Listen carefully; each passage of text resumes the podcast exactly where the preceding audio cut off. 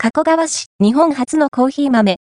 インドネシア西ジャワ島から、尾上町の寿焙煎店が直輸入。日本初輸入。この度、日本に、初めてインドネシア西ジャワ島にある農園より、コーヒー豆が輸入されます。1年半にわたる直接交渉をしてこられたのは、加古川市にあるコーヒー焙煎屋さんなんですよ。尾上町に店舗を構える寿焙煎。輸入費用等、必要資金の一部を目標に、クラウドファンディングが始まります。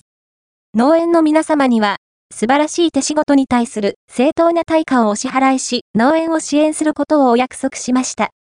プロジェクトのページでこのように語る店主が、写真に写る農園の方々と約束してこられたようです。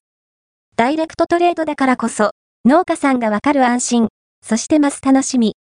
返礼品には、グラム別のコーヒー豆や、ドリップパックの他にも、興味深いものがいろいろあります。農園で働くおっちゃんサイン入りプロマイド写真、金属プレート刻印付きのコーヒーのキオーナー券など、店主と一緒にコーヒーを飲みながらお話ができるリターンも選べます。クラウドファンディングの本番申し込みが2024年2月4日から全国で開始されます。こちらのページは公式 LINE や Instagram 登録者等、地域の方向けの事前オンライン申し込みページです。店頭でのお申し込みも OK。全国からの注文が入る前に、要チェック。小規模農家のため、数には限りがあります。お早めに。